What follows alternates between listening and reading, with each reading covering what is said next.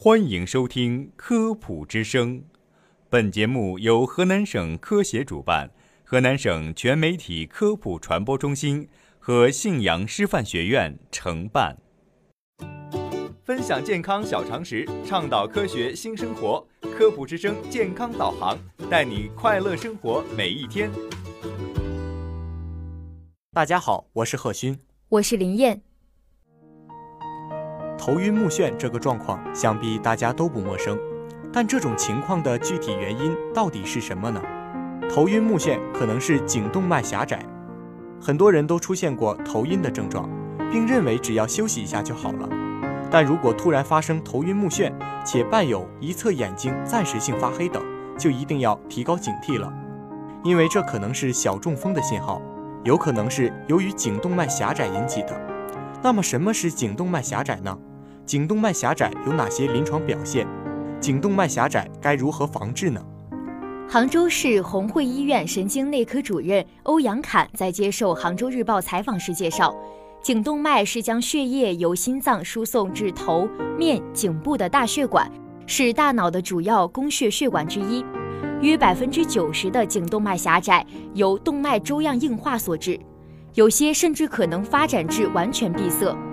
由于动脉粥样硬化是全身性疾病，因此这类患者同时也面临着其他血管事件的风险，比如缺血性心脏病、外周血管病。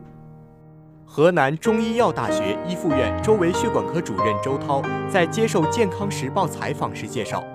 颈动脉狭窄的主要临床表现为短暂性脑缺血发作及小中风，突然发生头晕目眩，一侧眼睛暂时发黑。语言不清或有一侧肢体无力、持物不稳、口角歪斜等，常于二十四小时内恢复正常。这些表现由于颈动脉粥样硬化、小斑块脱落，导致颅内小动脉栓塞造成的，也是重要的预警信号。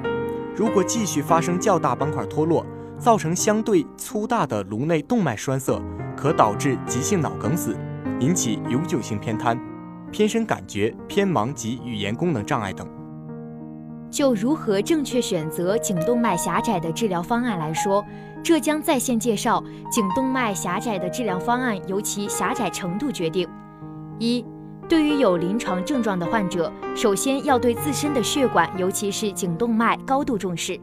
在医院可通过超声或 CT 血管造影术对颈动脉的狭窄作出判断。对于颈动脉狭窄百分之五十以上有临床症状的患者，或狭窄大于百分之七十有高危因素家族史的患者，均应采取介入或外科干预治疗，才可以有效减少脑缺血性卒中的发生。二，对于颈内动脉轻度狭窄的患者，可以通过规律服药、适当的锻炼方式来控制病变进程，不过还需要每年复查一次颈动脉超声。三。对于中重度狭窄的患者，可以通过手术切除增厚的内膜和斑块，或者进行介入、置入一枚支架的方式来治疗，都可以得到很好的效果。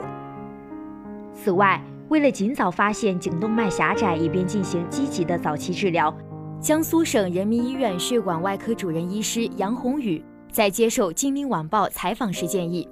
六十岁以上人群，尤其是既往有高血压、高血糖、高脂血症、吸烟史，六十岁前有动脉粥样硬化史、有缺血性脑卒中家族史的人群，可进行一次颈部血管的彩色多普勒超声检查，还可以选择做颈部血管的核磁共振或 CT 造影检查。